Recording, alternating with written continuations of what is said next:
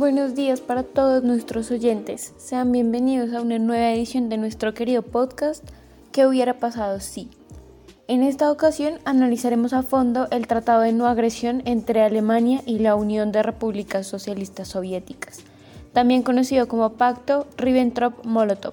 Para dar un poco más de contexto, recuerden que fue un acuerdo firmado entre la Alemania nazi y la Unión Soviética por los ministros de Asuntos Exteriores de estos países. El pacto se firmó en Moscú en agosto de 1939, nueve días antes de iniciarse la Segunda Guerra Mundial.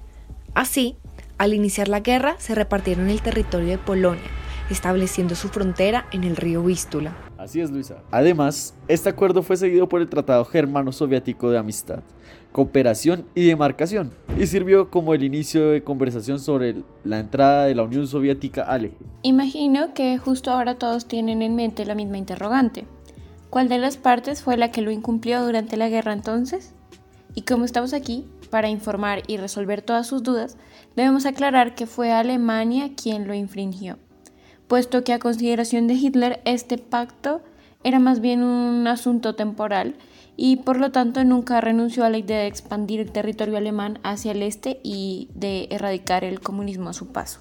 Ciertamente, y fue justo así como en una conferencia secreta el 31 de julio de 1940, los alemanes tomaron la decisión de invadir la Unión Soviética en la primavera de 1941, ejecutando la tan renombrada Operación Barbarroja para lograr este fin.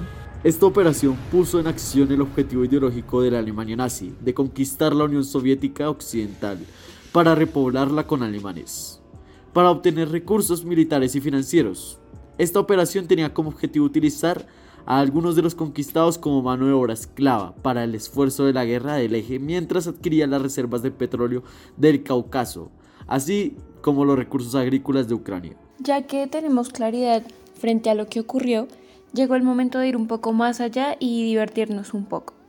¿Qué creen ustedes que hubiera pasado si Hitler no hubiera dado la orden de realizar la Operación Barbarroja? Habría sido trascendental en el rumbo de la guerra o un cambio sin menor importancia. Por mi parte considero que en el aspecto internacional hubieran cambiado muchas cosas, pero antes de ahondar en esa parte me gustaría hacer énfasis en la cantidad de muertes la cifra de muertos en la Segunda Guerra Mundial se habría reducido exponencialmente, algo bastante significativo en términos numéricos y humanos, cifras que sabemos que se exacerbaron porque fuerzas soviéticas fueron tomadas por sorpresa y sufrieron terribles bajas en los primeros combates. Es verdad, más de 400.000 personas murieron en esta operación. Además hay que recalcar que esta decisión de Alemania no fue la mejor pues la perspectiva realista menciona que en el sistema internacional son claves las capacidades materiales. Y pues Rusia cuenta con una capacidad material fundamental, la capacidad geográfica. Por su territorio tan extenso y por las condiciones climáticas era complicado que los alemanes llegaran a Moscú. Otro punto por analizar es que si esta operación no se hubiera realizado, las capacidades militares de Alemania no se hubieran debilitado, intentando conseguir algo casi imposible con los recursos de los países ya, que ya había conquistado, hubieran podido fortalecer su ejército y conseguido mejores y más confiables aliados que le hubieran permitido generar un equilibrio de poder contra sus enemigos. Se habla de que más o menos un 80% de las bajas del ejército alemán se produjeron en el frente oriental. Y la operación Barbarroja fue este hecho que quebró la columna vertebral del ejército alemán, dejándolos débiles y desprotegidos. Y si Alemania se hubiera concentrado en fortalecer su ejército y no en atacar a Rusia, no hubieran tenido lugar dos frentes de guerra distintos. Alemania podría haberse dedicado solamente a fortalecer su campaña expansionista en Europa y el norte de África, evitando incluso quizás una guerra con el resto del mundo, pensando un poco también en cómo estaba el equilibrio de poder en ese momento y sabiendo que según las capacidades materiales de Alemania, como la logística y la manufactura, se encontraba en clara desventaja en comparación con sus adversarios. Alemania quizá pudo haber ganado la guerra si no hubiera hecho esta operación. A finales de mayo de 1940, cuando podría haber forzado condiciones que quizá Reino Unido habría aceptado.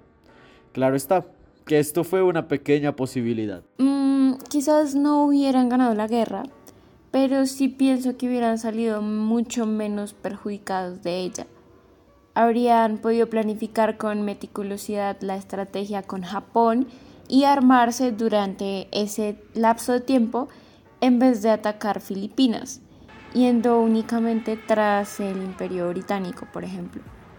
Puesto que lo que hicieron al emplear esta estrategia no solo los perjudicó en todo lo que ya hemos mencionado anteriormente, sino también en sus reservas de petróleo. Incluso con esto me atrevo a decir que bajo este panorama, Estados Unidos nunca habría visto la necesidad de entrar en la guerra. No obstante, también estaba la posibilidad de que Japón de manera independiente hubiera atacado a Pearl Harbor, pero entonces lo que seguramente habría ocurrido es que Alemania no le habría declarado la guerra a Estados Unidos días después, dando como resultado lo que decías anteriormente, Juliana. Estados Unidos no hubiera entrado a la guerra, sino que se habría mantenido neutral. Es más, ¿Saben qué creen que hubiera podido pasar un poco antes de ese ataque de Pearl Harbor? ¿Qué piensas? Que si Hitler hubiera limitado sus conquistas al corredor y a la ciudad libre de Danzig, como manera de recuperar una parte de lo quitado por el Tratado de Versalles, era muy poco territorio, por ende, el Führer podría haber solicitado la paz con Polonia. Exacto. Y si sus dirigentes no hubieran aceptado esto en un principio, es probable que lo hubieran hecho a partir del 17 de septiembre de ese mismo año, cuando la URSS invadió también a Polonia defendiendo el pacto Ribbentrop-Molotov. Tienen toda la razón. Los aliados probablemente habrían seguido el ejemplo de Polonia para evitar una guerra en el corazón de Europa. ¿Se imaginan si Alemania hubiera cumplido el pacto y así la Unión Soviética se hubiera aliado al eje? El eje conformado por Japón, Alemania, la Unión Soviética, Italia, hubiera sido poderoso, pues todos estos países eran la, la, oposición de las democracias capitalistas, yendo en contra de sus ideologías. Además, en materia de capacidades materiales, ambos hubieran salido beneficiados y se hubiera dado una interdependencia. Y si Alemania desde la perspectiva liberal hubiera sido consciente de esa interdependencia, eh, pues no se habría llegado a tal punto del conflicto, puesto que el único estado restante capaz de suministrarle a Alemania productos como el petróleo, el caucho, el magnesio, los granos, eh, las grasas y el platino que necesitaba pues era la Unión Soviética y al mismo tiempo las demandas soviéticas de bienes manufacturados como las máquinas alemanas aumentaron y eran necesarias para la URSS. Es verdad, para que no se diera un conflicto tan catastrófico como la Segunda Guerra, habría podido tener lugar una cooperación entre los países del eje, incluido la Unión Soviética. El pacto comercial hubiera continuado y se eludiría el bloqueo británico por mucho tiempo. Quizás Inglaterra se hubiera rendido sin dar paso a la guerra, por el simple hecho de verse solo. Porque Estados Unidos no se hubiera querido involucrar en un conflicto con la Unión Soviética, con Alemania, con Japón e Italia, cuando estos no le habían hecho nada por el momento. Adicionalmente, mm, quizás el orden internacional hubiera cambiado, pues estas razas, al creer tanto en la supremacía, se hubieran expandido más y la anarquía del sistema internacional terminaría, haciendo que el superior jerárquico fuera esta alianza. Al ser un mismo bloque, podría ser considerado un sistema unipolar. Sin embargo, al tratarse de países distintos, también podría ser denominado como un sistema multipolar, pero sin la posibilidad de que los otros países entraran a jugar un rol de potencia. Eso es verdad. Por otro lado, volviendo a ideas anteriores, si Alemania no hubiera atacado a la Unión Soviética y hubiera concentrado las fuerzas en la batalla de Inglaterra, junto con los aviones reducidos de la Unión Soviética y los apoyos secretos de Estados Unidos, hubiera invadido a Inglaterra. Y como consecuencia, el palacio de Buckingham hubiera sido destruido. La familia real habría sufrido el exilio y un régimen colaboracionista que habría ayudado a la victoria de Alemania, que sin tener que pelear en dos frentes habría sido suficientemente poderosa para imponer. O quizás, y ya que este frente se habría puesto en contra del capitalismo, Estados Unidos para equilibrar el poder podría haberse aliado con Inglaterra. Tal vez ahí el rumbo de la guerra no hubiera cambiado demasiado, porque Estados Unidos tenía la capacidad tecnológica, la cual le ayuda a desarrollar ojivas nucleares y de igual forma, quizás para frenar el expansionismo comunista y socialista, las hubieran lanzado para que el eje perdiera poder. Y no necesariamente todas hubieran sido lanzadas en contra de Japón, sino que tal vez Alemania o Rusia se habrían visto perjudicadas tras la no rendición de la primera. Recordemos que en ese momento era una Alemania que todavía no había sido devastada.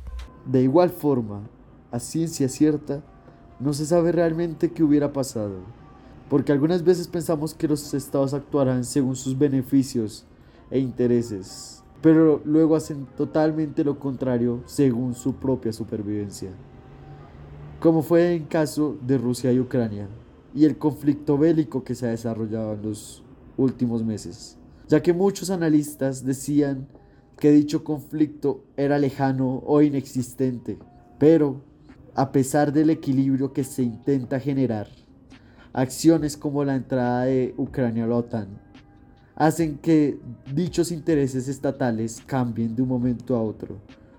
Por ende, los intereses y los beneficios y la supervivencia de un Estado son variables que normalmente no son tan constantes como vemos. Exactamente, pero eso ya es otra historia y en nuestro próximo episodio trataremos ese tema. Así que sigan conectados con nosotros y muy pendientes de la continuación de este tema tan interesante. Nos encantaría conocer sus opiniones respecto a esto. Según ustedes, ¿qué habría pasado? Hasta la próxima, queridos oyentes, y gracias por conectarse.